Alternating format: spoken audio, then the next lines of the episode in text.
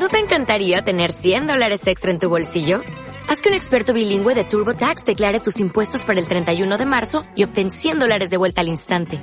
Porque no importa cuáles hayan sido tus logros del año pasado, TurboTax hace que cuenten. Obtén 100 dólares de vuelta y tus impuestos con 100% de precisión. Solo con Intuit TurboTax. Debes declarar para el 31 de marzo. Crédito solo aplicable al costo de la presentación federal con TurboTax Full Service. Oferta sujeta a cambios o cancelación en cualquier momento. Mm-hmm.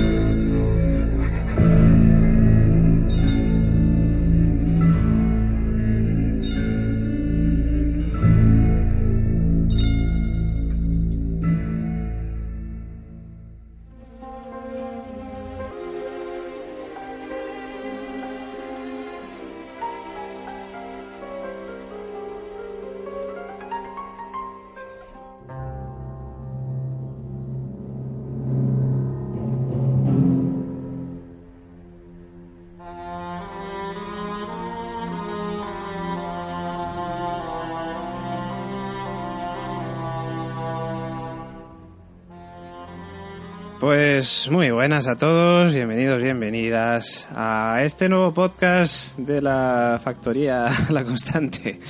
Bienvenidos al Westpod. Eh, para los que no nos conocéis y estáis escuchando este podcast sin haber escuchado previamente nuestro podcast madre, digamos, nuestra nave nodriza, La Constante, pues eh, nosotros nos dedicamos a hablar de series y en concreto en este podcast nos vamos a centrar en la serie Westworld de la HBO. Ahora comentaremos más cosillas, pero antes de nada, pues vamos a presentarnos. Yo soy David Mulé. Y luego tenemos a nuestros compañeros, Carolina Fraile, ¿cómo estamos? Hola David, pues muy bien, deseando comentar esta nueva serie que a mí me está enganchando mucho. Bien, bien, bien, bien. Tenemos también al señor José Luis Román, señor Oráculo, conocido también en La Constante. ¿Cómo estamos, caballero? Bueno, eh, dentro de poco se olvidarán mi nombre y me conocerán solo por el, el Oráculo. Efectivamente. Pues sí, una serie interesante. Tengo que, decir que el primer episodio, pues, vosotros, Pablo, por ejemplo, la ponía muy bien. Al, decía, oh, qué pedazo de serie, no sé. Entonces, claro, yo esperaba mucho para el primer capítulo. Sí. Y quizás no me supo a tanto, aunque luego ya en el segundo sí me terminó de enganchar más aún así. Hay que reconocer que está bastante bien. Sí, sí, sí. Bueno, ahora iremos a las líneas generales, como solemos hacer también en la constante. Pero antes de nada, vamos a presentarnos también. Pablo López, ¿cómo estamos, caballero? Buenos días, noches, tardes, David. Buenos días. Con las armas noches, cargadas. Con las armas cargadas para irnos al oeste, efectivamente. y también está nuestra compañera productora, señora Gemma Yats. Hola, hola, buenas tardes, noches, como dice Pablo, y O días. vamos, o días también, o lo O que, lo que sea, sea. a todos los que nos escuchen.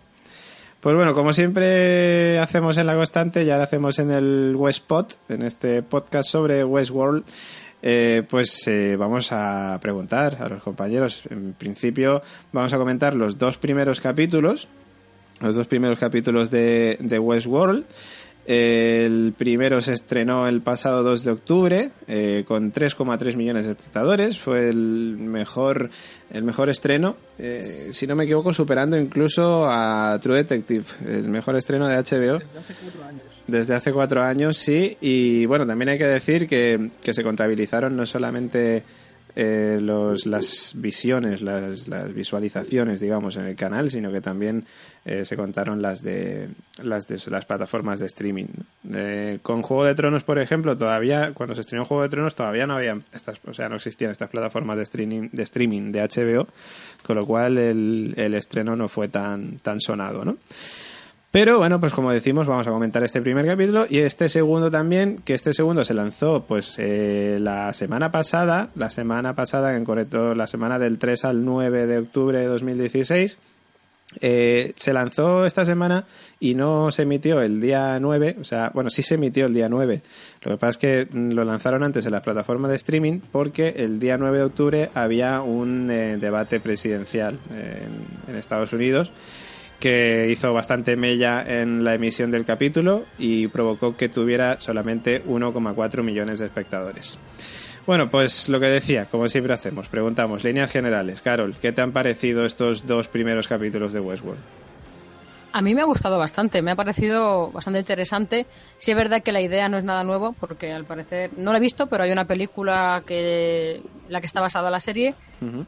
Pero a mí la serie me ha gustado, por ahora, por ahora me está gustando mucho. El primer capítulo, eh, sí es verdad que a lo mejor te esperabas algo más, pero a mí me enganchó, a mí me gustó mucho, a mí me enganchó. No, no era de las personas que esperaban algo más, sino yo creo que era de las personas que esperaban algo menos, porque ya hay tanta serie en el mercado que ya cuando empiezo a ver una serie nueva la veo con un poco con recelo de a ver qué me van a, a meter por los ojos, pero me gustó bastante, me gustó bastante, me, me pareció eh, que habría una trama interesante eh, me, me unos personajes misteriosos, me parecen unos personajes con tramas misteriosas y un buen final del primer capítulo. Y este segundo capítulo, pues solamente lo que ha hecho es reafirmar eh, esa opinión que tenía. Me ha gustado, me ha gustado mucho. Eh, se, va, se va viendo ya un poco más por dónde va, por dónde va a ir cada, eh, por dónde va a ir cada personaje. No las ambiciones que tienen algunos, pero ya sabemos más o menos, podríamos colocar en, en quiénes son los buenos, quiénes son los malos, más o menos, podríamos hacernos una idea. Y, y la trama sigue abierta, la, es más, hay, trama, hay tramas como que se están elaborando más, más abiertas y muy interesantes, mucho, para mí mucho, muchos misterios que, que me gustaría resolver. Y, y, bueno, estoy enganchada, la verdad que estoy bastante enganchada. se nota, se nota. Pablo, ¿qué opinas tú? A mí lo que me pasa con Westworld es que yo creo que las opiniones que se están dando negativas, y no es por sentir cátedra, pero son un poco como de que creo que valemos más que las opiniones que se están dando. Porque decir que porque es una serie de HBO, porque solo va para los Emmys, porque se han gastado una millonada, o porque no es original, eh, lo de ser no ser original ya me cansa, porque hace referencias a tres cosas, es verdad. Pero lo, lo decían todos los grandes del cine, siempre lo han dicho, y de las series no serían nadie sin sus antecedentes y decir, es que se basa en una cosa. Bueno, HBO se basa en un libro. Yo no he visto a nadie criticar. ¿Qué decir HBO? Joder, no se basa en un libro y no he visto a nadie. Ya lo, ya lo dijeron en el libro. Pues sería muy hipócrita por la parte de la, por nuestra parte decir, oh, vaya, es que esto se repite o no es nada nuevo. Eh, la serie te propone debates eh, sobre tu propia existencia, sobre cómo, cómo afrontar la vida, qué es real y qué no es real. No puedes centrarte solamente es que hace 40 años, porque son 40 años, hicieron una película. Es una serie que está muy bien, que todavía no ha despegado del todo, pero pinta muy bien. Hmm. Señor Oráculo, señor José Luis Román. La opinión es muy similar a la que puede tener Carol o, o Pablo. Como digo, al principio, no, yo supongo que vosotros tuvisteis la misma sensación. No sabía muy bien por dónde iban los tiros. Además, yo no tenía conocimiento de esa película que había, ni no sabía por dónde iban los tiros. Y pensaba, digo, esto a lo mejor va a ser un mundo así en plan Matrix hmm. o algo así, que de, como que están todos conectados y entonces van ahí a vivir. Pero luego ya, donde ya termina de quedar claro del todo, quizás en el segundo, incluso en el primero también, por algunos detalles se puede deducir, eh, que es algo, un mundo real, donde han hecho estas esta maquinitas con unas super impresoras 3D. Sí, verdad. No sabemos, qué, no sabemos qué tecnología, si es nanobots o, cómo funcionarán estos robots tan, tan, ultra reales. Pero impresoras 3D, desde luego que parecen, ¿no? Que son, impresoras 3D. Son básicamente impresoras 3D. De hecho, eh, ayer veía un, un reportaje que, que, hacían sobre cómo, por ejemplo, se están empezando a imprimir órganos, órganos con células vivas, uh -huh. eh, por ejemplo, de una oreja salía, eh, con impresoras 3D, con células vivas, entonces diseñaban pues un diferentes órganos que es decir, eso tiene mucho futuro. Es decir, esto, lo que se nos plantea aquí, quizá no esté tan, tan lejano como parece.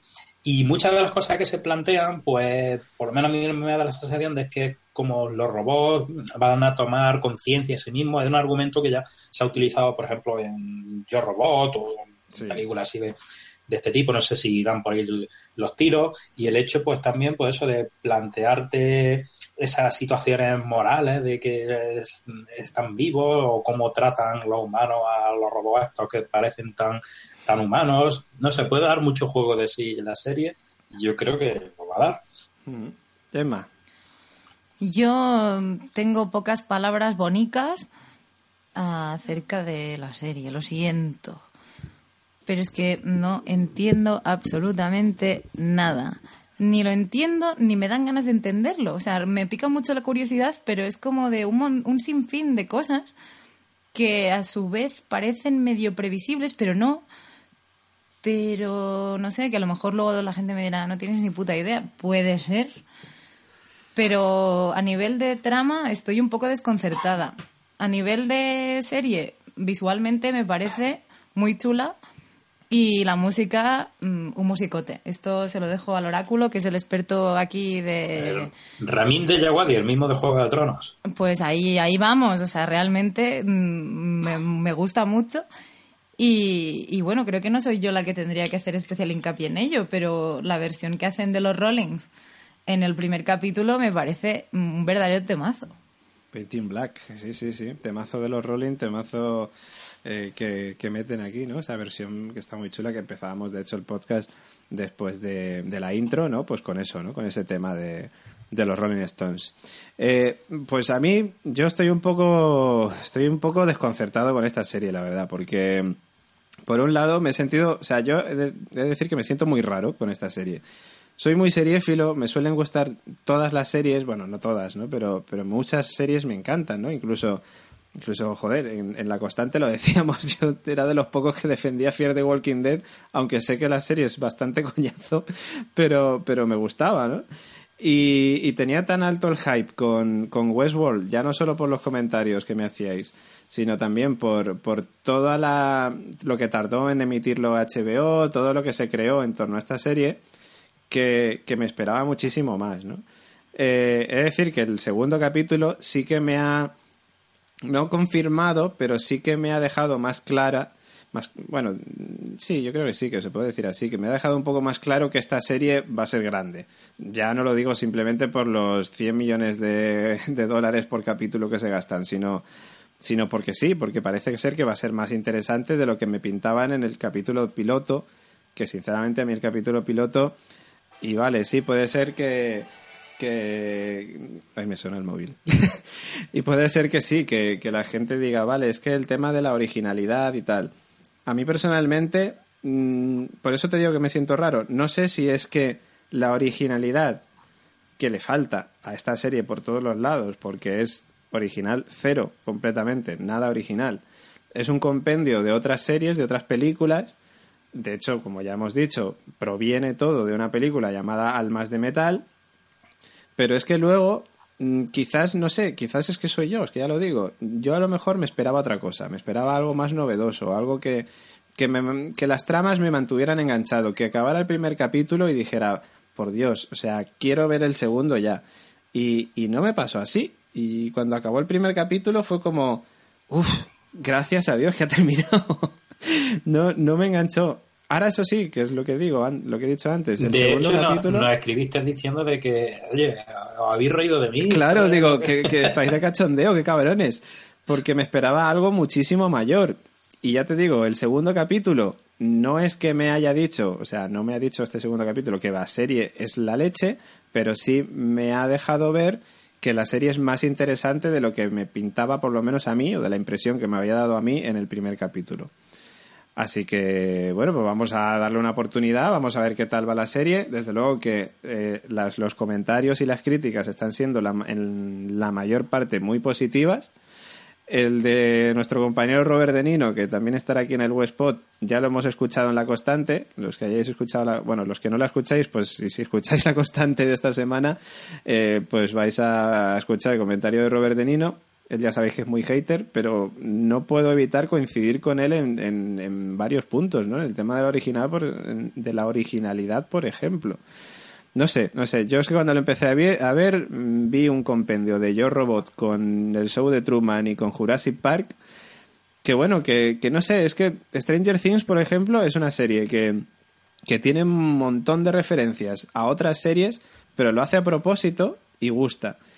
Y esta serie a mí me ha parecido que tiene un montón de referencias a otras series, pero que no lo, que no lo hace aposta. Y, y no digo que sea malo, simplemente digo que a mí no me ha sorprendido. Me, pues eso, me ha parecido ver algo que ya había visto. Entonces, no es como cuando dice Robert De Nino que es como la batalla de los bastardos. La, la batalla de los bastardos en Juego de Tronos, vale, sí tiene muchas cosas de, de otras películas y tal, pero tú no sabes, aunque te puedes hacer la idea de que te lo que va a pasar, no sabes bien el resultado que va a tener a, largo plazo. Aquí el resultado que, por lo menos en el piloto, a mí el resultado que yo veía que iba a tener esta serie a largo plazo lo veía todo muy claro. Con el segundo quizás ya te digo que no, que se abren más cosas. Pero bueno, esa es mi opinión. Eh, vamos con, con tramas, porque aquí hay, hay varias tramas que están, digamos, mm, bueno, pues más o menos especificadas, ¿no? Voy a dejar la de Ed Harris, la del hombre de negro, para lo último, porque yo creo que es la que más puede dar para, para fantasear, ¿no? Por, por lo menos a mí, después de ver el piloto y después de ver el segundo, igualmente, me parece la trama más, más interesante. Me parece la que más jugo puede dar, la que más chicha puede tener. Eh, pero, por ejemplo, la trama de, de, Bernard, ¿no? De la gente que está allí en el... ¿Cómo lo has llamado tú antes? Matrix Center o no sé qué. Ah, sí, Matrix Space o... Sí, las que, vamos, la empresa que se dedica aquí a, con las impresoras 3D a hacer, hacer robots. Mm, a mí no me, ha parecido, no me ha parecido tan interesante. O sea, a ver, yo lo que veo y, lo digo con toda la ignorancia del mundo, ¿eh? que a lo mejor vosotros habéis visto otras cosas y ahora lo comentáis. Yo lo que veo allí simplemente es que eh, hay pues una persona que es este Lee Sizemore, que es eh, uno de los guionistas que, van organizando las tramas que ocurren luego en, en Westworld, que parece ser que quiere conseguir el poder, básicamente y quiere liar a su... Bueno, yo es lo que veo, ¿eh? Pablo niega con la cabeza, pero yo, a mí es lo que me da a entender esta serie. Que este tío quiere conseguir el control, que quiere escalar posiciones para llegar a ser jefazo, quiere liar a, a la Teresa Cullen, a la, que es otra de las jefazas, para quitarle el puesto al Dr. Ford, que es Anthony Hawkins, que es el jefe. Yo es lo que veo, ¿eh? Vosotros decidme. Has equivocado mucho creo, pero Comentar, comentar. lo único que le pasa a él es que cree que su puesto es muy importante. eres, el, tonto de la empresa, el que todo el mundo va. en el que las tramas van a explotar gracias a él. Eres el típico, ya que hablamos de que la serie copia cosas, es el típico que en medio de una serie eh, intenta creer que tiene mucha más posición de la que tiene. Y en verdad, para él, para los altos ejecutivos, es un tonto que hace historias. Y lo único que hace es desencadenar cosas como, por ejemplo, lo que ha pasado con, eh, con Robert, el dueño de la fábrica, al final del, al final del segundo episodio. Realmente no es alguien que intente escalar, es alguien que propone cosas y dices, por aquí no. Pero él... Y entonces te enseñan más de, sobre Robert. Pero cuando se pone a hablar con Teresa Cullen en el primer episodio, le deja entrever como yo te apoyaría si tú quisieras ser la jefaza. Ya, pero, porque, eso es un normal. ¿Lo ves? Eso es, todo. El chaval es un, es un, chico, eso es, es un tonto que lo que quiere es tener el protagonismo, o sea, tiene una forma de protagonismo impresionante. Cada vez que aparece es como, ha hecho una historia impresionante, mis historias son lo mejor, mis historias es, mis historias es, y en realidad se, se piensa que, que todo, que todo el parque este temático gira en torno a sus historias y en realidad hay un y la- luego en el segundo episodio se ve claramente que la gente se la suda las historias, lo dice Anthony Hopkins, no me acuerdo cómo se llamaba en, en la serie. Robert- Robert el Ford. doctor Ford, sí. Doctor, lo dice claramente, la gente no viene aquí por las historias, las historias se trata el pairo, vienen por los detalles que parece que esta gente Pero- que son humanos. pero- que, lo que nos sí gusta me- sí me parece, sí me parece eso, que el que quizá en un momento dado vaya a Traición. liar, a liar la situación, ¿eh? Sí.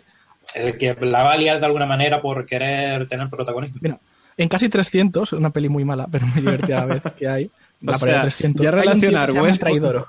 relacionar Westworld con casi 300, tela, ¿eh? No, en este concreto. Este hombre, hay un personaje que se llama Traidoro. Y está leyendo una guía de cómo traicionar a tu jefe.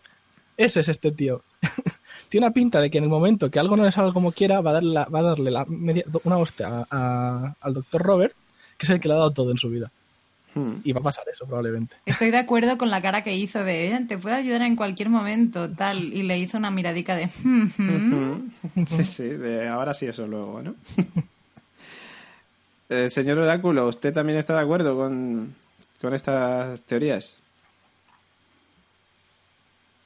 Igual lo llama Oráculo y no me pilla. Señor José Luis Román. El señor Oráculo está, está viéndolo un momentito, dejarle tiempo para que lo mire la bola de cristal. A ver, a ver, repite, que es que se ha cortado la conexión Ah. durante un instante. Sí, me he dado cuenta porque a Carol también se la ha oído con la voz de la niña del exorcista. que preguntaba que si estabas también de acuerdo con la teoría de Pablo sobre el señor Sizemore este. Eh, ya te digo, como se ha cortado un momento la conexión, quizás no lo he escuchado Ah, vale. completamente. Pero va a mi traicionar idea- a todos. Sí, mi idea es esa misma. Es alguien que sí, que no tiene buena pinta y que va a ser el que va a liar en un momento dado la, la cosa, por no sé si por protagonismo o por querer decir aquí estoy yo y soy bueno, soy el mejor o yo qué sé, pero tiene esa pinta de que sí. No sé si traicionar intencionadamente, que podría ser. Otro ejemplo sería el típico que libera al monstruo grande de la peli, que lo va a controlar y el monstruo le, mete un- le mata un pisotón nada más salir. Sí, es el... Ese es el- ¿Cómo se llama? Se me ha olvidado el nombre del actor, pero el gordo de, de Jurassic Park. Sí, sí Pues el, es ese. el que roba los datos. Pues Ese. ese es el que, el que cree que va a hacer el plan de la hostia y su propio plan le mata de lo tonto que es. Ujú. Pues eso. Ese, es- ese es Algo así, algo así, sí. Sí, yo me vuelo algo de eso también. Sí, sí, sí. Y luego, eh, bueno, luego tenemos a otras personas que están ahí trabajando, como Elsie Hughes, que es la que le da el morreo a Clementine eh, en el primer capítulo, que bueno, de momento no su personaje no ha dado más de sí. A Charlotte Hale, que parece ser que es la jefa de seguridad, que tampoco... Bueno, algo me ha dado a mí de. Perdona. Sí. me ha parecido. Es que no ves los detalles, ¿ves? Como dice, no haces caso a. No, no, no, haces bien, a bien, bien, decírmelo, porque es que ya te digo, yo estoy muy rayado con esta A serie. mí lo que me pasa con esta serie es que yo soy de esas personas que. por proble- A mí me parece más un problema que una virtud, que me acuerdo mucho de todo. Y me fijo en cosas que nadie se fija. Porque es una tú, mierda, tú has. Doy estudiado fe, doy fe- doy fe de ello, porque el detalle que me explicó el otro día cuando quedamos de, de la mosca, yo no. Entonces, Como había que no, pero la mosca es un canteo. Además, Sí, pues yo pues no, lo, no me di cuenta. No, pero- Pablo me lo explicó. Bueno, la- el problema que es- me di cuenta. es que cuando tú la serie tratas no es, es que cuando ve, vosotros habéis visto la revolución de las máquinas y el problema es que no es la revolución de las máquinas es otra cosa es Blade Runner es es Blade Runner solamente la parte de qué es verdad y qué es mentira esta serie no tiene no tienen miedo a las máquinas lo que tienen miedo es ser ellos las máquinas y eso es una mierda el problema de esta tía es que ella sabe que es un robot ella los diseña ella los repara Pero quieres un robot. que es un robot que no tiene la más mínima respuesta y que encima no hay nada más sucio en la vida que sentir que alguien hace algo y no puede, porque no puede hacer otra cosa. Pero ¿quién- Cuando ves al robot, ella sabe que no puede hacer nada el robot y que si le dice el ro- al robot, fóllame, el robot le va a decir, pues vale. Pero estás es hablando de, de Elsie Hughes. Sí, cuando le mete el morreo al robot. Le mete el robot a un morreo, a un- a un- le mete el morreo a un robot desnudo. Y la tía va. y está- es que está besando a un robot, que no está besando a. Y ella sabe que es un robot. ¿En qué punto ya decimos, y si en verdad a esta no le importa ir con robots? Y si ella. Es que es, es muy gordo, en verdad. Es que se van juntando piezas y cuando unes todo dices, joder. Joder, no, no, no. Pues tú, tú continúa, une pieza, une pieza. Y te puedo hacer eso con todo. Lo que pasa es que el problema es que esta serie duraba 70 minutos y el primer episodio. Y necesitas 500 más para que la serie haga el boom. Sí, a ver si es verdad. Eh, bueno, ahí también teníamos a, a- Bueno, es que no sé cómo se llama. El, el que yo digo que es Fred, el de Scooby-Doo, que, que luego en- que entrevista a Dolores y que es el que baja también a buscar al. Es Ashley, Ford. Ashley Stubbs, el guapete que es el, El hermano de Thor, ¿no? El hermano de Thor que es el, la que procura por la seguridad de los huéspedes. Ah, Vale, el jefe, el jefe de seguridad. ¿no? Segurata, sí. Sí, sí, sí, sí. A Carol se la oye robótica y yo creo que es porque por lo de Westworld ya sabemos quién es el robot. Claro, ya sabéis todo.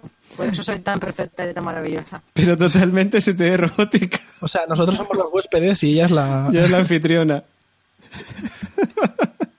Que no sé por qué se me oye así, no, no puedo evitarlo. Y el pingüino que tienes detrás, Carol. va- vamos a tener que actualizar a- el software de Carol. Sí, el software de Carol.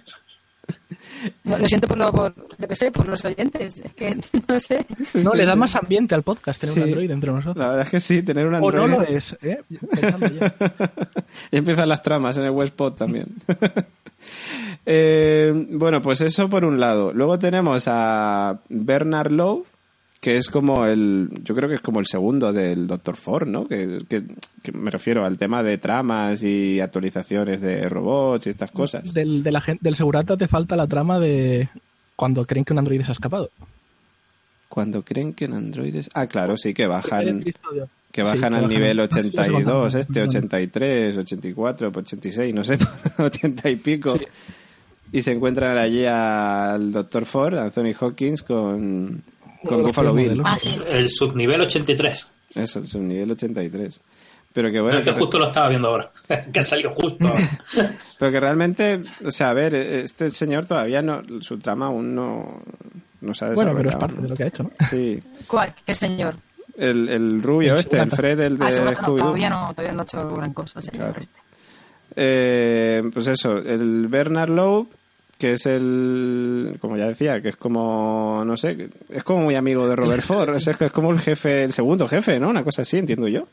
El jefe Yo- del área tecnológica, eso. Sí, Yo le veo como, como un aprendiz de, del señor Ford. Sí, sí, una cosa así, como un aprendiz. Es más, tiene hasta unos ideales muy parecidos. Porque ya cuando empieza, en el segundo episodio ya se empieza a ver que mm, va más allá a la hora de programar a los robots.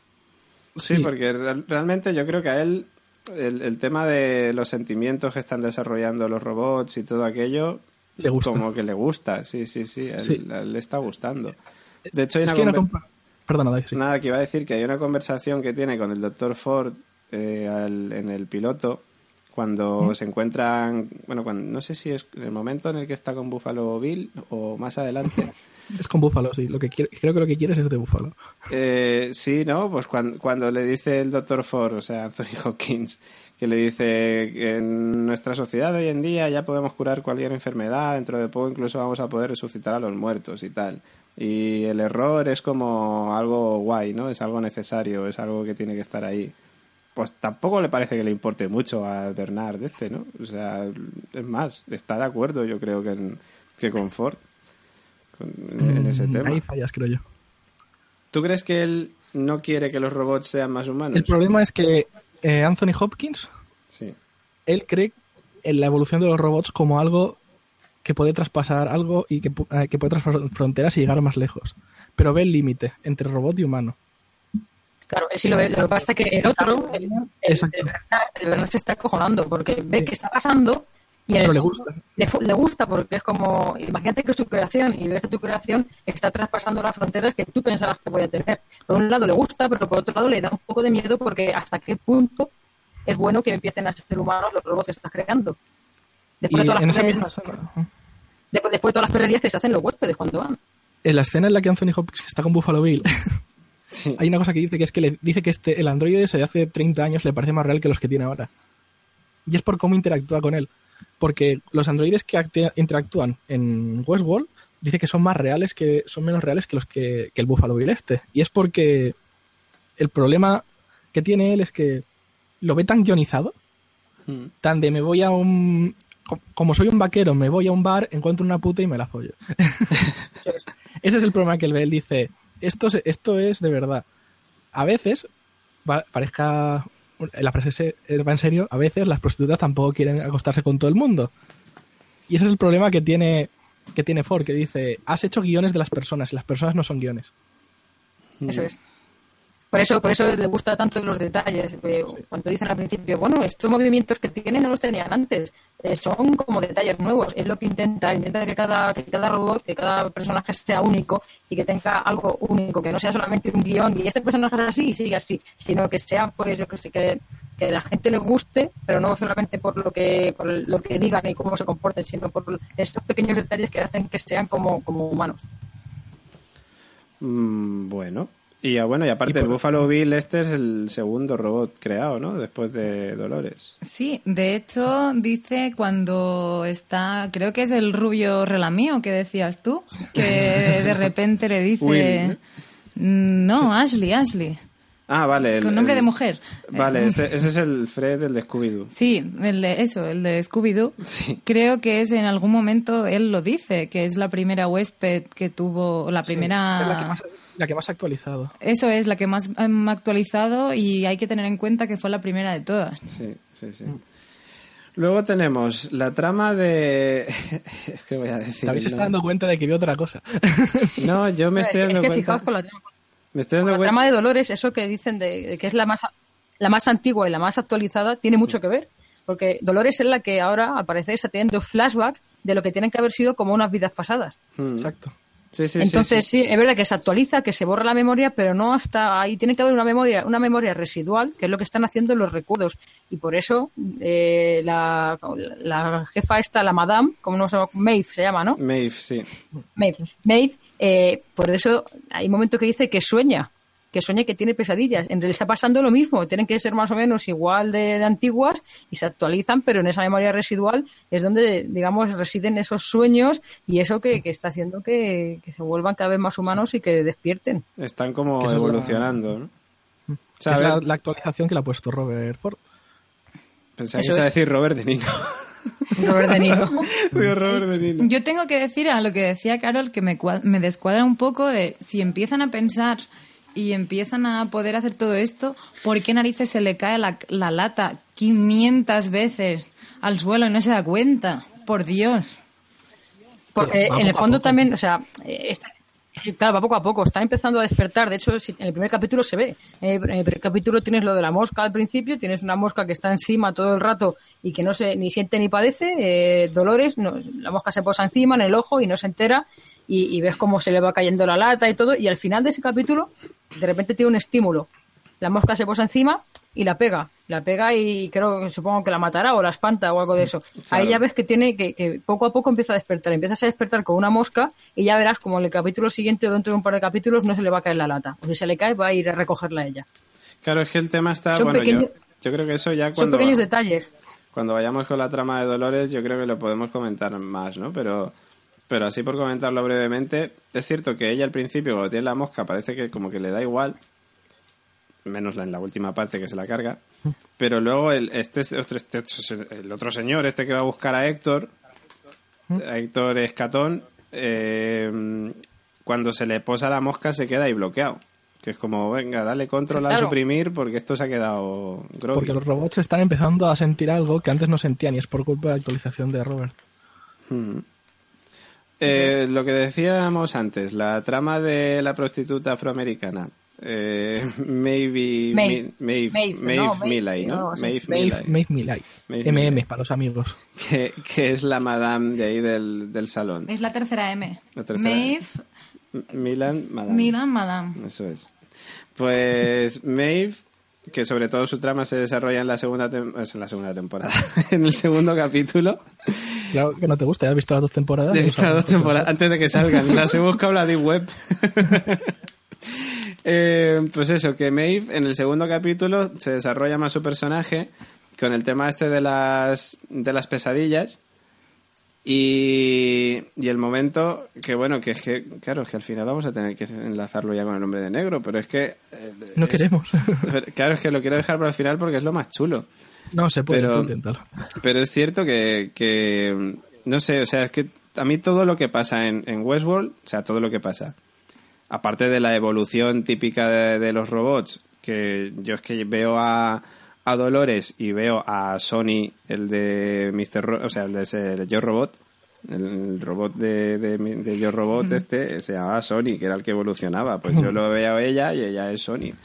Y, mm, y eso. Y entonces, claro, pero el resto de tramas las veo todas relacionadas con el hombre de negro, porque es que el hombre de negro va a ir a algún lado y la va a liar parda.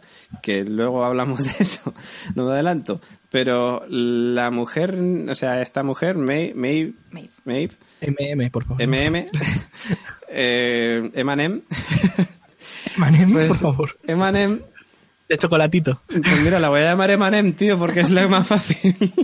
O Eminem. Eminem, Eminem. No, está complicado decir Maeve. Sí, o sea, no, pero me sale sí. Se dice los dos apellidos y dice Miley y le queda raro. Eminem, Eminem. Pues Eminem, que se encuentra al final, o sea, cuando recuerda su vida pasada, donde estaban los indios cortando cabelleras y tal, que aparece al final el hombre de negro. Joder, es que de verdad estoy muy desconcertado con esta serie. O sea, no, no entiendo. O sea, no sé dónde pasa? van a ir. ¿Qué- Pero claro, es que es la gracia. La, Ya. la gracia es que tú, lo- lo- esos recuerdos, no sabes si son de vidas pasadas de, de, de androide o de, de otro mundo, de otro juego de estos, de realidad virtual rara de estos, o, o si en realidad esta gente está teniendo recuerdos de una vida de verdad, porque recordemos, Dolores, la fotografía que le enseña a su padre en el en Westworld. ¿Esa fotografía quién es? Es que esa fotografía fotografía me deja muy rayado. Porque, a Es que, ver, claro, yo, Las fotos de la fábrica de Westworld. es de la fábrica, pues yo pensaba que eso era una calle en Nueva York, parecía es, eso. es Sí. una calle. es- es Ah, vale, es- entonces, sí, perdona. Claro, Sí, la sí, fotografía que encuentra el padre de Dolores es como de una chica en una calle y se la enseña a Dolores Claro. y Dolores le dice, pues no me recuerda nada. Sí, es no que la no cosa es hasta qué punto esos recuerdos que están teniendo son recuerdos de, por así decirlo, una, mm, no sé, recuerdos residuales a la hora de borrar las partidas anteriores o son recuerdos reales de una vida de verdad. Pues esa acabo, de tener una yo, teoría. yo creo que eh, deberán aclarar. eh, a- eh, estoy pensando ahora mismo que a lo mejor estos robots no son no están diseñando, diseñados desde cero, sino que están a lo mejor basados en personas reales, que a lo mejor murieron o lo que sea. Entonces, quizás están recuperando recuerdos de las personas en las que a lo mejor es- a lo mejor están basados. Que no lo sé si irán los tiros por ahí. Pues yo Puede ser, porque puede claro, Nada, yo acerca de lo, de lo que decía José Luis, que, que pueden ser personas reales, yo llegué a pensar que no fuera Teresa Cullen, de joven, o sea, la, la, la jefaza de, de, de ahí, de, de Westworld, que fuera esta señora de joven que hubiera ido y que, yo qué sé, por algo apareciera ahí. Porque recordemos que está mm, liada con, Con con Bernard, Bernard, que con sale en el, segun- en el segundo capítulo. Entonces, Bernard. es como de, ¿y por qué no? Yo con lo de la foto, no ahora me, salen dos teorías con lo de la foto. Ahora te doy paso, Pablo. Me salen dos teorías con lo de la foto. La primera, que ahí donde están, o sea, en Westworld, antes hubiera habido otra cosa. O sea, en plan, aquí se han cargado todo esto, esta gente, aquí había gente normal y de repente han cogido, les han lanzado una bomba, lo que sea, los han matado a todos y han creado Westworld. Esa es una. Gran teoría. después, es claro es que digo, la foto esa ahí en medio. del exterminio, me parece una No. gran... Exterminio para. Primera Esa- teoría. Esa, teoría- esa teoría no goza de mi bendición. Teoría pa- Teori- Primera teoría, exterminio para crear Westworld. Y, las... y- y- Otra teoría también que se me ocurre es eh, que, bueno, en, en la película, y de hecho los... mm, No sé si fue Jonathan Nolan, que es uno de los... Bueno, es el director, uno de los productores ejecutivos, junto a JJ Abrams, por cierto, de, de esta serie. Con Bad Robot. Efectivamente. Eh, que otra teoría puede ser, que pienso yo, eh, que puedo estar muy equivocado, que ellos decían que en otras temporadas también tenían previsto viajar a otros mundos. O sea, es decir, no hacerlo solo en el oeste, sino también hacerlo en la antigua Roma, en, en el Egipto, no sé qué. Entonces, puedo pensar, pues igual previamente a Westworld habían hecho otro mundo, digamos, pues que sea pues como Nueva York, yo qué sé, pues algo actual. O sea, actual de nuestra época, porque para ellos evidentemente es el pasado Sí. porque entiendo que esto se desarrolla en el futuro, claro. Yo, yo la teoría que tengo es que le has dado más vuelta de lo que es, que yo creo que es que hasta una de dos, o a alguien se le cayó una foto, o alguien Ah. puso la foto aposta. Claro, ¿alguien te refieres Porque a algún, algún huésped? Sí, alguien se Claro. Huésped la llevaba en los carros. Yo. Yo creo que fue el hombre de negro que, que puso la foto aposta, porque el hombre de negro lo que quiere es desmantelar eso de alguna manera. No, ¿Qué quiere el hombre de negro? ¿Qué quiere? Bueno, bueno, a ver, el hombre de negro por lo pronto está buscando algo que no sabemos lo que es. Sí, hombre, está buscando el, el juego secreto del el laberinto oculto, que vete a saber qué es El eso de ahí. sí. Sí, que aparte no sabemos ni qué quiere, porque le- los del parque le dejan hacerlo, dice, déjale. No sé, mira, yo lo que, lo que he pero pensado con porque esa es un foto no solamente eso. Yo lo que he pensado con esa foto ha sido que, que, que el que la ha puesto ahí es Anthony Hopkins. ¿Por qué? ¿Tú crees? Sí, porque eh, cuando enseñan la foto no se hace para nada sorprendido, dice, bueno, sí, vale, y pasa mazo del tema. Y es como, sí, bueno, no sé, mm, eh, está bien el robot, vamos, échala para allá, que otra vez al campo. Y porque luego en el segundo capítulo a mí me raya muchísimo, luego, no, no, no quiero adelantarme, pero cuando habla con el niño, ese pequeño, a mí ese niño me pareció un pequeño Anthony Hopkins eh, en, en el Westworld. Yo creo que Anthony Hopkins lo que está haciendo son los personajes basándose en personajes suyos de su vida y está creando un mundo a su medida. Podría ser, Y, Está jugando a ser entonces Dios. podría ser. yo creo, yo creo que está haciendo algo así y que esta foto en realidad lo ha hecho, eh, la ha dejado él ahí para que Dolores, no sé, recuerde algo o, o alguna cosa. Porque yo lo que digo, ese niño pequeño de, de las- del segundo capítulo para mí era el mismo de pequeño. Oye, pues eso en teoría mola. Lo que, no lo que aparte, otra cosa que se diferencia de las típicas series donde el robot se vuelve loco y destruye la humanidad, Terminator, Blade Terminator, Runner, sí. eh, los robots, eh, ¿cómo se llama? Yo robot o lo que quieras, es que en esta en concreto el problema es que no sabemos quién quiere hacer un plan contra la humanidad. Porque el plan lo proponen los humanos, se nota. O sea, el plan de que los robots eh, la alien en el parque es de humanos. No es que los robots se hayan vuelto inteligentes por lo debido a lo, a lo que han avanzado, sino que alguien les ha dado esa capacidad para algo. Y tiene algún motivo. Alguien quiere destruir el parque, alguien quiere destruir la humanidad. Que Pues los o sea, a ver, espérate, que igual no te he entendido. ¿Los humanos le han dado la capacidad a los robots para destruir el parque, dices? Les están dando inteligencia para que, para que no se rebelen.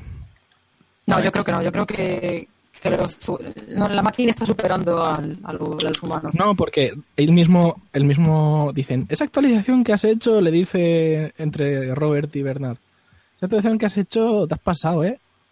Y el otro le dice, te has pasado. Y dice el otro, sí, sí, me he pasado. Pero en plan de, "Ah, pues ya la arreglaré. Es sospechoso. Eh, ya la arreglaré, ¿cómo que ya la arreglaré? Yo, Yo, creo lo que, que... pienso es que yo lo que pienso es que Anthony Hopkins está haciendo más ahí de lo que debería hacer Robert. Robert se llama Robert. Es que cuando digo Robert, digo, me suena a Robert De Nino. Ya, yo igual. Es que yo le voy a llamar o Doctor, Doctor Ford Ford, o Anthony Hawking. Doctor Ford, el Doctor Ford, eh, ahí está, eh, es muy turbio. eh, o sea, es turbio, pero no es malo, es bueno, es buena. Yo le veo buena gente, pero yo creo que es eso mismo lo que he dicho antes, que quiere llegar, lle- quiere hacer un mundo a su medida y, y está intentando por todos los medios que, que esos robots, dejen de ser robots y vuelvan a ser gente. Puede ser, o sea, puede ser que, que el plan de Anthony Hawking sea quizás el hacer un, o sea, como dices tú, una civilización, digamos, hecha a su medida y hacer al, al robot superior al ser humano. Puede ser, no lo sé, ahí ya no me aventuro. Como un reto, ¿no? Mm, Puede como, ser. Como en plan, yo voy a crear un mundo que sea para mí, pero que voy a hacer a esta gente mejor que a los seres humanos. Una cosa así. Puede ser, es posible. Cuando el Dr. Ford está en, el, en, el- en la especie de, de desierto este, Sí, empieza a encontrar una cobra con la mano. sí, es cierto. Y es como... ¿Quiere crear un mundo a su antojo? Claro, ¿O es que yo, pasa? yo eso Hombre, lo que, de hecho, el mundo está hecho a su antojo. O sea, ahí se ve claramente que él tiene poder en cualquiera de los personajes que hay ahí. Con un par de palabras, un movimiento de mano, puede hacer que la cobra se vaya o que el niño que le estaba hablando se dé la vuelta y se pire. Claro, por eso a mí me rayó mucho, porque Sí. hasta ese entonces habíamos visto que con las palabras podían controlar a los robots. Pero, hostia, con Sí, un pero no. movimiento de mano... Sí, pero no. pero- Ya, pero es que, es que, a ver, si te das cuenta, cuando, cuando empiezan a, cuando están reparando los robots o algunas cosas, siempre hay como dos personas, ¿no? Una que les habla y tal, y luego otra persona como con una especie de panel de control que les está como dando órdenes, los apaga, los enciende, lo que sea. Pero al doctor Ford no hace falta. Él, él los crea y él, él, digamos, que tiene, sabe cuál es la, eh, la puerta de atrás, por así decirlo, para acceder al sistema y poder colarse sin necesidad de ningún juego, sin ningún truco, sin ninguna máquina, sin nada. Él directamente, eh, como dice él, para el mago no hay, hay secretos y él es el mago. Entonces él puede controlar el mundo a su antojo. Ahí lo hemos visto claramente.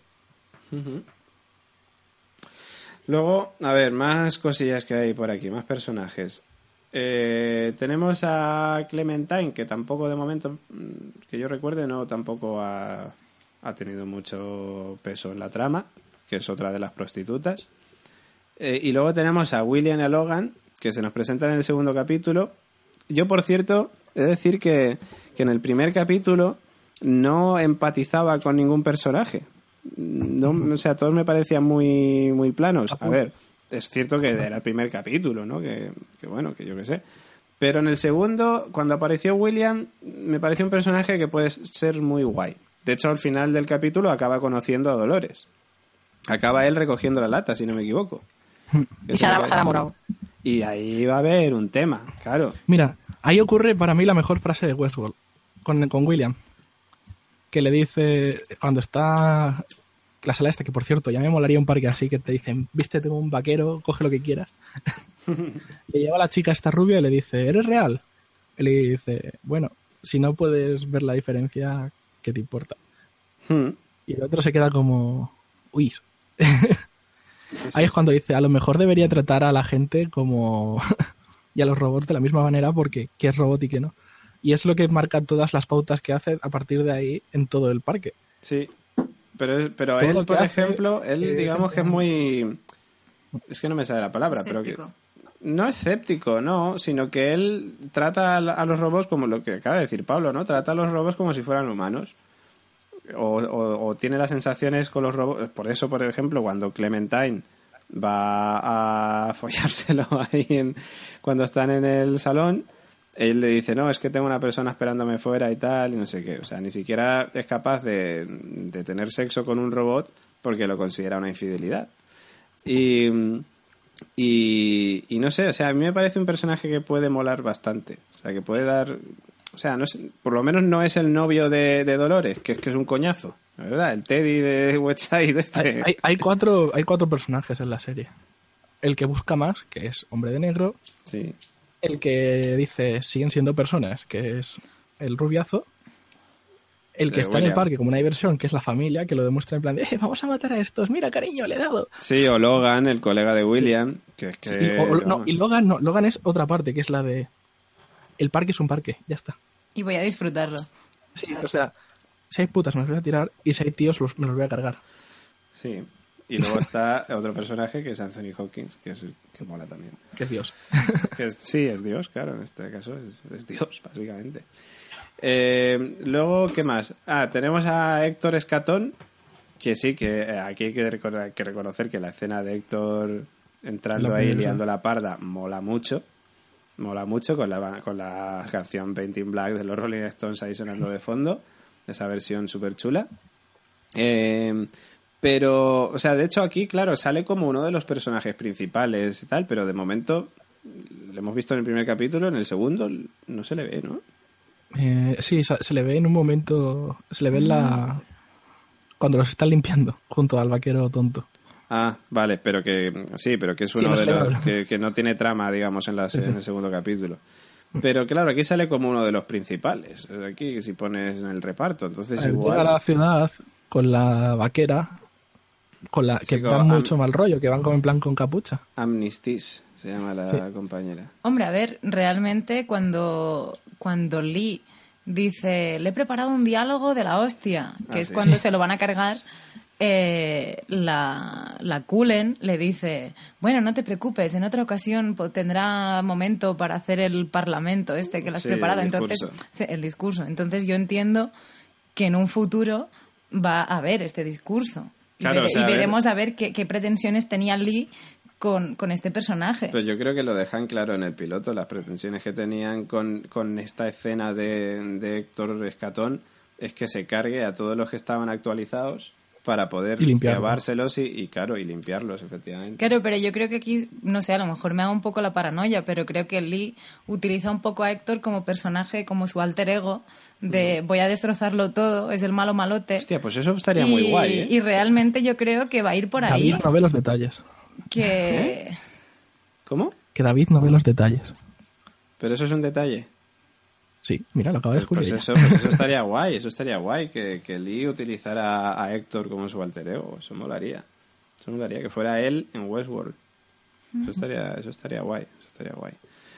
Eh, venga, va, sí, vamos ya con, con Dolores, que ya Uy, hemos Dolores. comentado un poquito antes, con Sony de Yo Robot.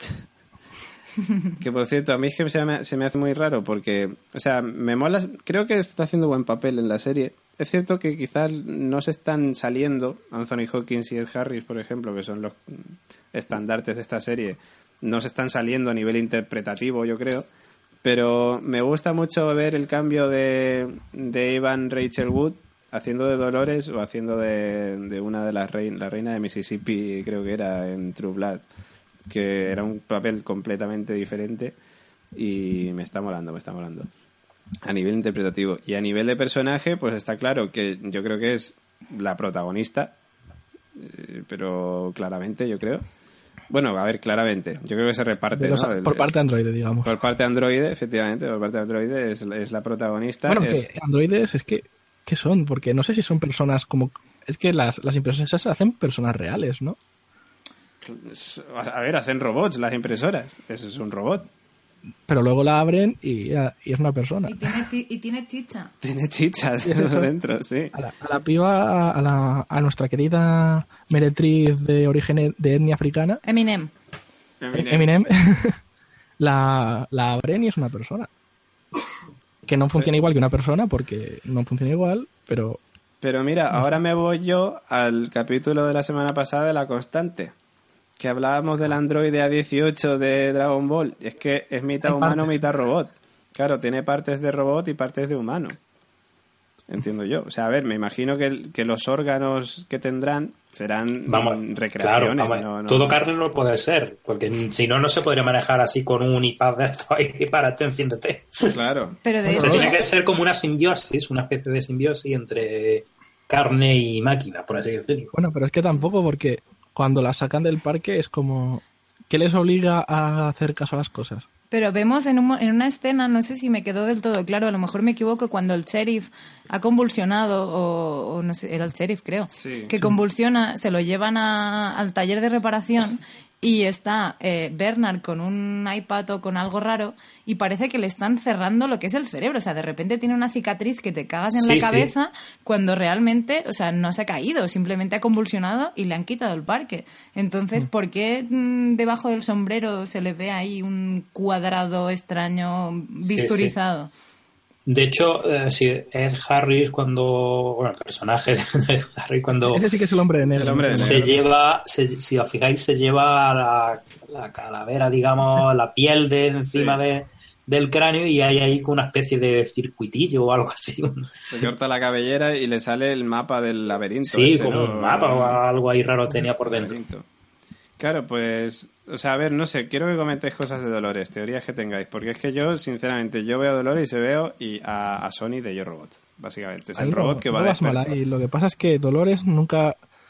O sea, se han centrado en ella, pero no sabemos si va a ser alguien en plan una revolucionaria, como sería Sony, Hmm.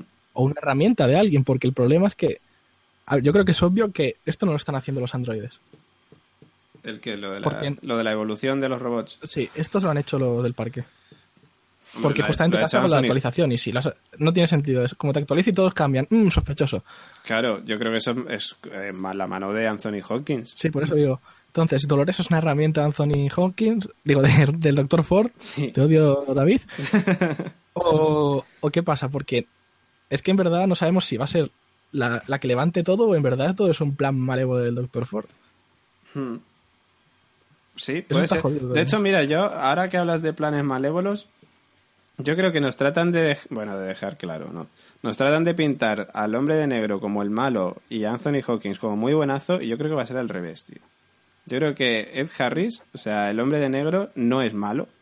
Yo creo que... Yo creo que mira las perrerías que hace, macho. Sí, pero son robots. Eso Sí, convertiría pero a todos los huéspedes en malos.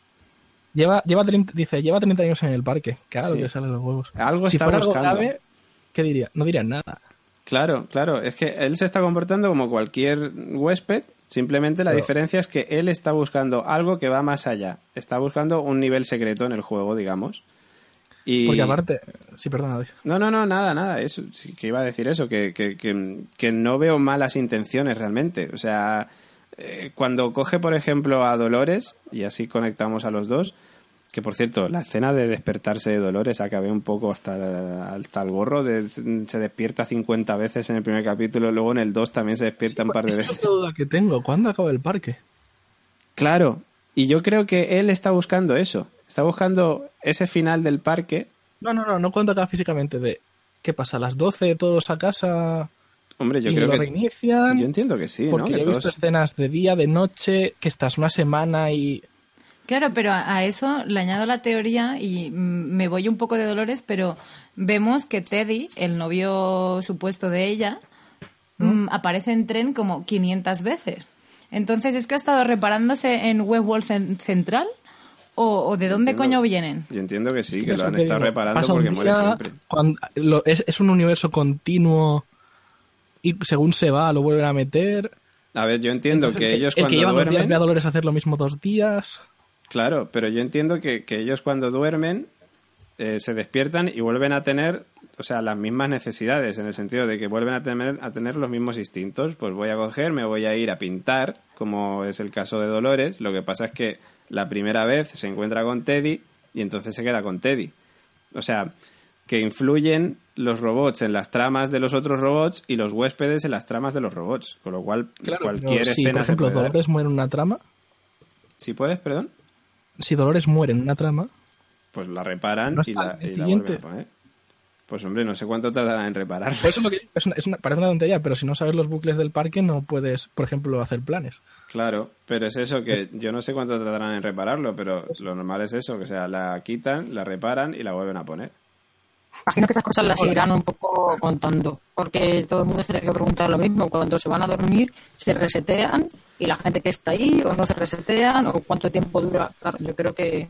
Claro, ¿cuánto, sí. cuánto tiempo dura la partida, no? Quizás habría que dejar. Claro, claro. Yo, yo creo que eso se tiene que resetear, que digo que resetear lo van a, lo van a, a contar un poco, más que, más que nada por, por el hecho de que han metido un personaje nuevo que es el William este que tiene pinta de que se va a quedar una temporadita. O sea, Sí. que- Y también una cosa que no entiendo, a ver, sí lo entiendo, pero digo, lo de Ed Harris no debe ser tan malvado porque ellos mismos lo hacen a posta, enseñan que todo el tiempo saben qué está haciendo todo el mundo en cada instante. Sí, efectivamente. Porque cuando empieza, se, se ve como hay un mapa gigante del, del mundo Hmm. y como enfocan a- al hombre de negro y dice, está cargándose a Tokiski.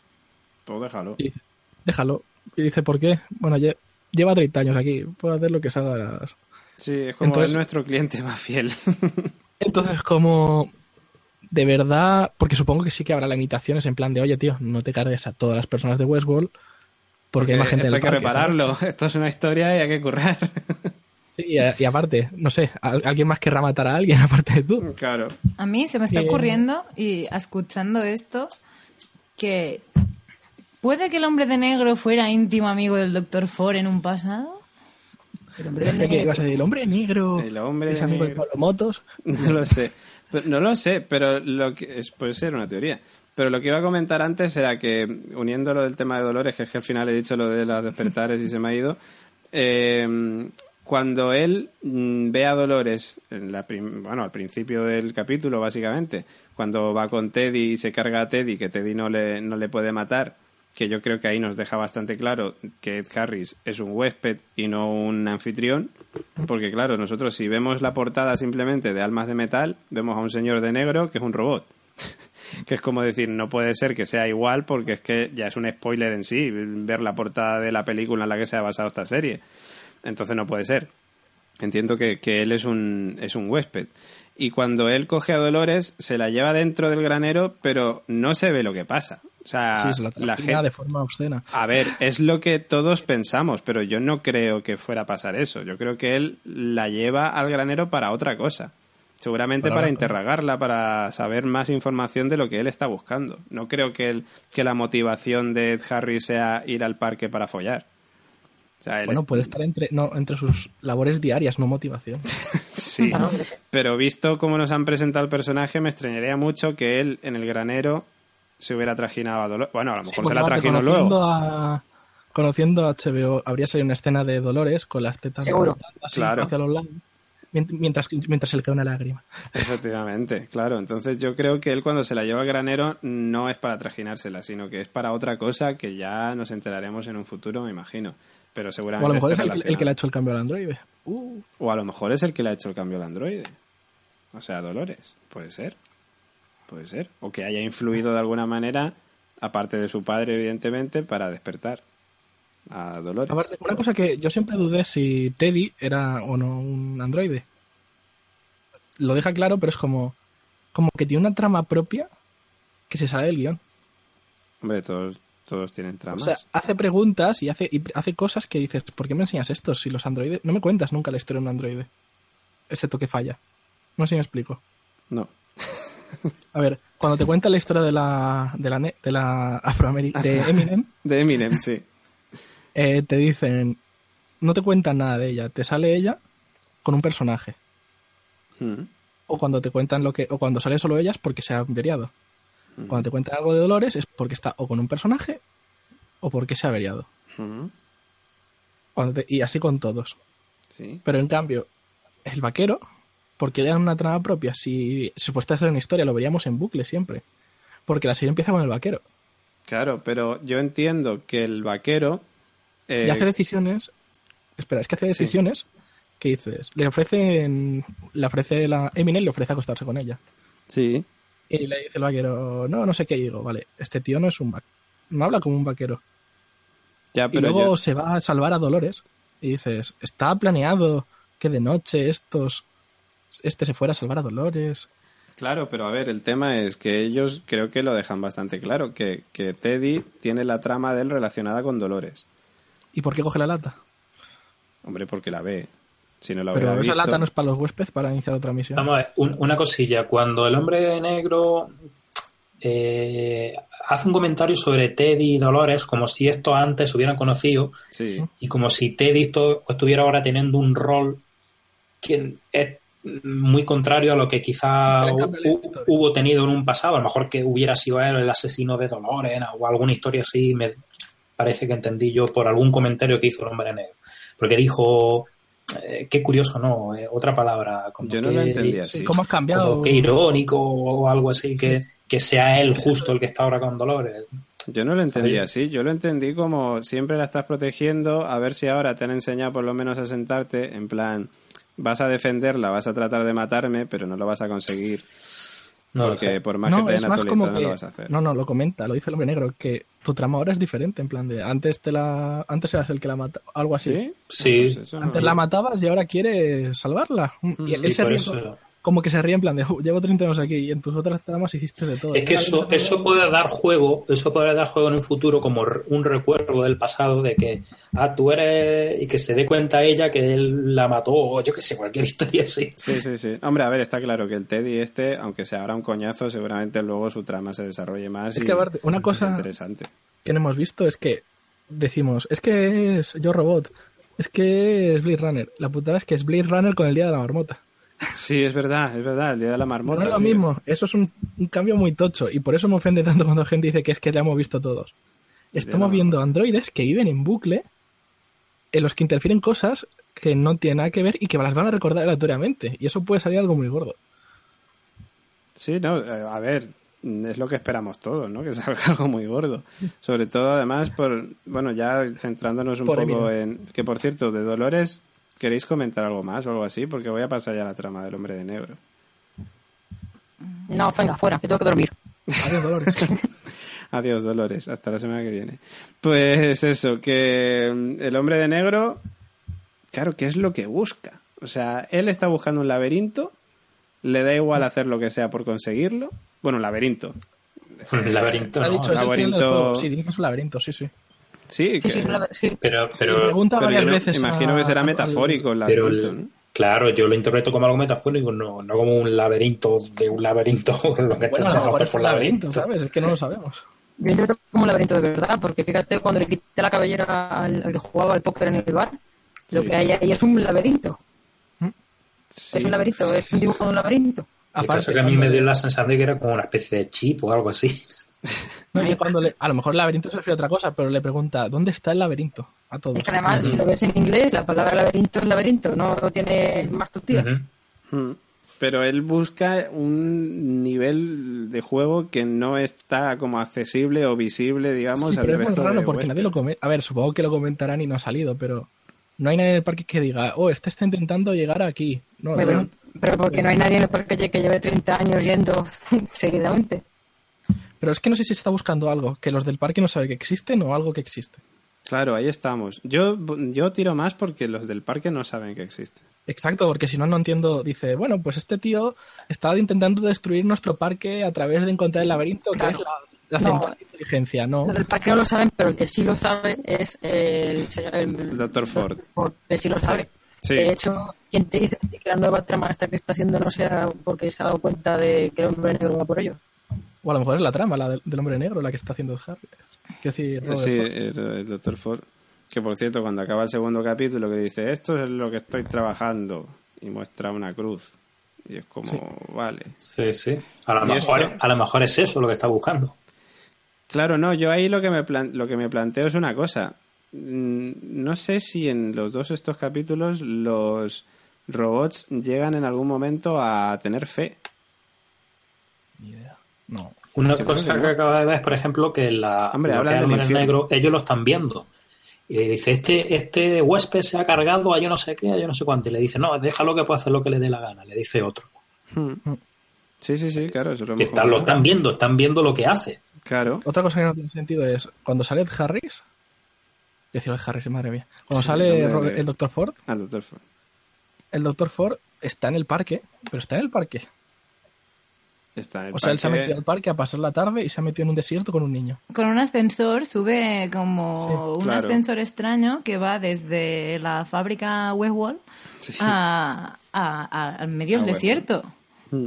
Pero la cosa no solamente esa, la cosa es, los, de- los del, los del parque saben que él se ha bajado al parque. Ese es No el creo. tema. Yo, Yo creo, creo que que, él puede colarse sin que lo sepan. Es la puerta atrás. Sí.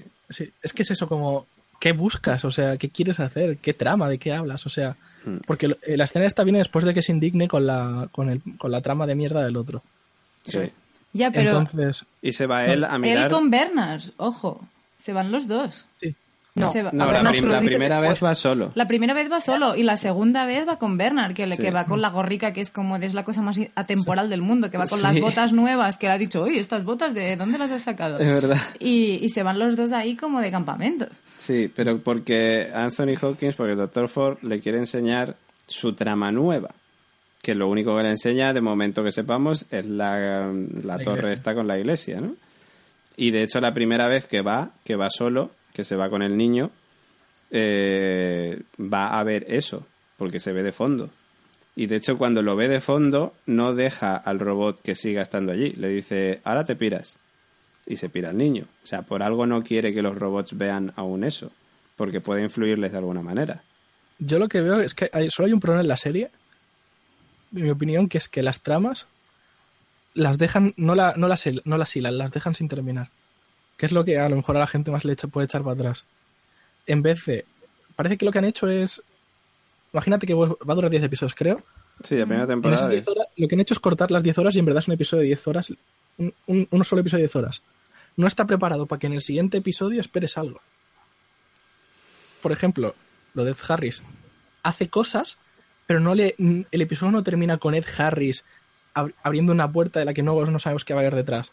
No acaba con, por ejemplo, una trama que no hemos comentado, la de Eminem cuando está en el laboratorio y se Ah, sí, despierta. que se despierta, sí. No, nos- no, no acaba en el episodio con Eminem en un en plan abriendo, escapándose al mundo real y todos como ¡Ah! lo que va a pasar no terminan las tramas. Y si no las terminan las dejan como en el siguiente episodio te la termino Sí, porque realmente el, el, digamos el cliffhanger final del segundo capítulo ha sido bueno, pues, ver sí. la capilla, ¿no? O sea, ver mm, de qué irá esa nueva trama que, o sea, hacernos pensar en qué irá, de- o sea, sobre qué irá esa nueva trama que está creando el Dr. Fox. Eso es algo que mi opinión por su parte es como muy valorable en plan de no se estás haciendo cliffhangers pero entiendo que de primeras como estamos tan acostumbrados a que nos dejen con la miel en los labios Hmm. queda raro lo de pero yo qué sé déjame eso déjame a al hombre de negro apuntándole con un gatillo en la cabeza a uno de los protas Oye, ¿y qué opináis de, de esta escena del hombre negro y la niña que le dice el laberinto no es para ti? Y la niña parece estar bastante entera de qué va el tema, ¿no? Sí, eso ¿Es es. verdad? Eso es. A lo- eso es lo que me dio a pensar que sí que era un nivel real. Claro que es un nivel real. No, Sí, real, claro. creado por los, de- real digo creado por los desarrolladores, en plan de que era una historia oculta. Pero yo no creo que sea por desarrolladores, yo creo que es por el Dr. Ford. Yo también lo creo que es por el Dr. Ford. Bueno, Yo creo que es por el Dr. Ford, pero, o sea, lo que está buscando de Harris es muy chungo, fijo. Por cojones. Porque. o muy importante. Claro, es- o sea, para mí es lo más importante, o sea, lo más importante, lo que más me llama la atención de, de la serie, o sea, saber hacia dónde va Ed Harris, porque está claro que eso va a influir de alguna manera en quizás en la vida de los robots y en la vida de los humanos, yo creo. Y por eso le ¿Y qué cuesta tanto de, lo- de la trama de la chica cuando va al laboratorio? ¿De la chica cuando va al laboratorio? ¿De qué chica? La, la Eminem.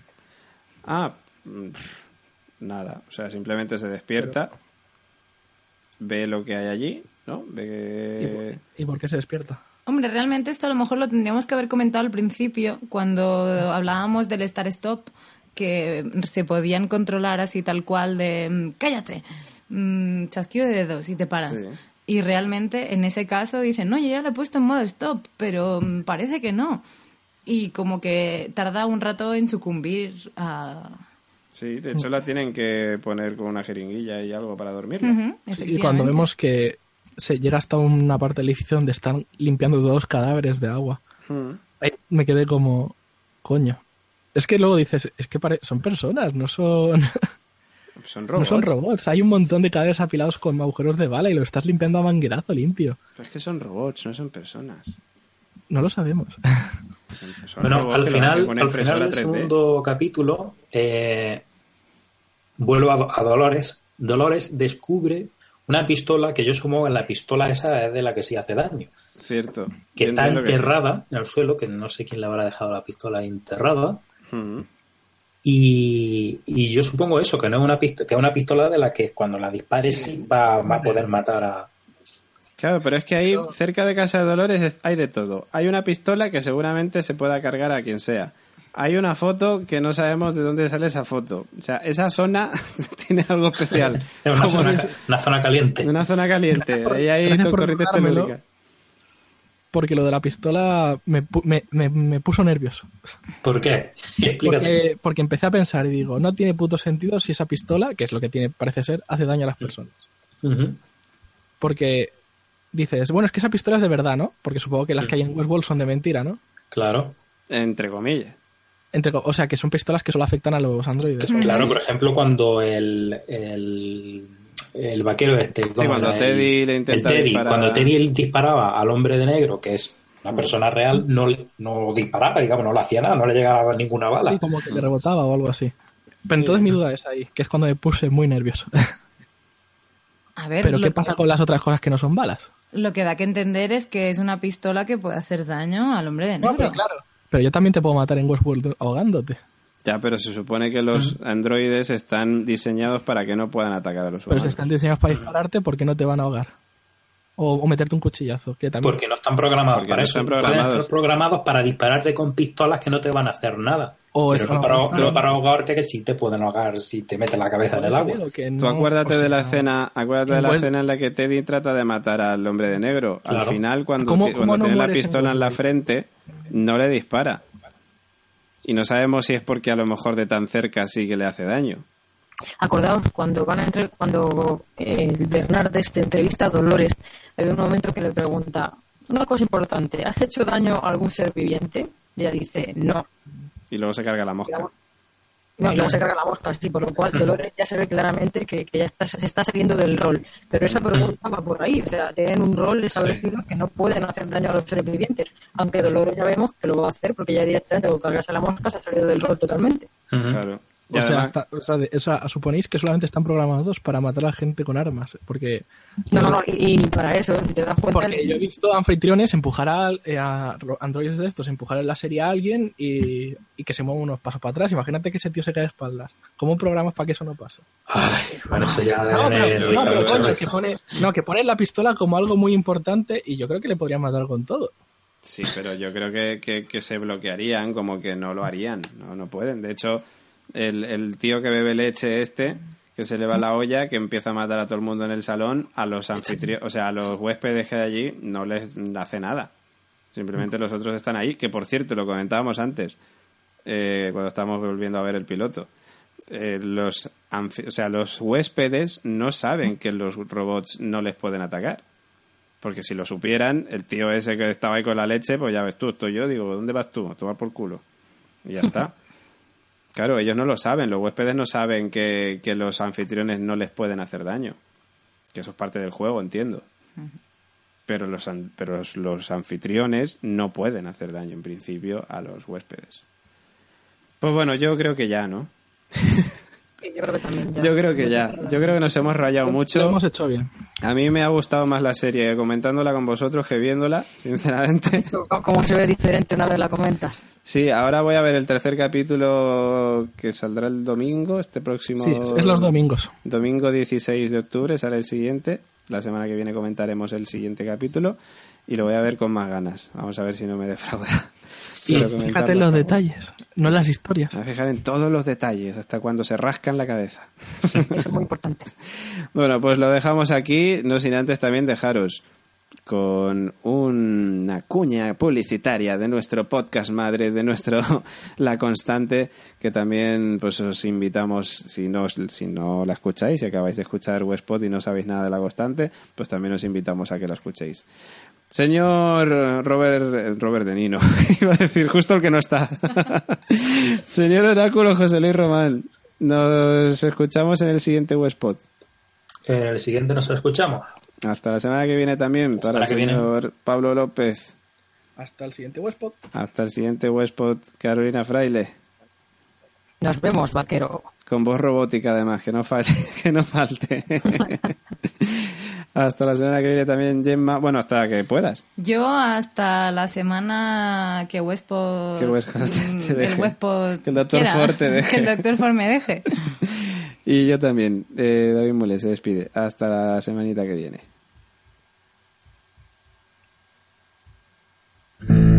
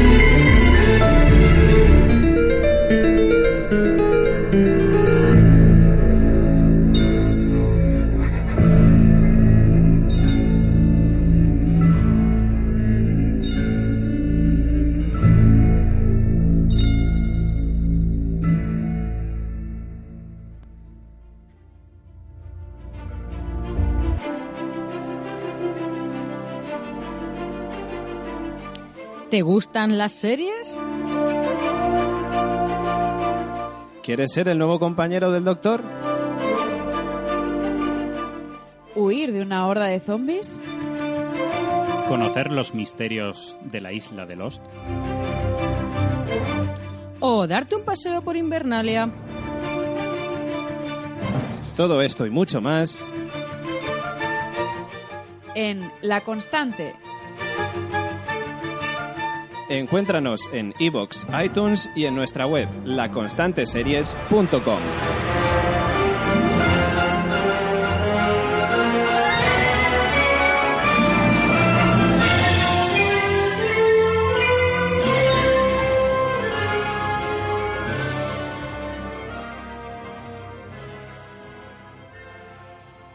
Lo que no me contó Brad Pitt en Guerra Mundial Z me lo están contando ahora. ¿Necesitas ayuda? En O'Reilly Auto Parts te ayudamos. ¿Necesitas algún consejo? Te aconsejamos. Nuestros profesionales en autopartes están siempre disponibles para ayudarte a encontrar lo que necesites. Excelente servicio al cliente es solo una de las ventajas que ofrece O'Reilly Auto Parts. Los profesionales en autopartes. O'Reilly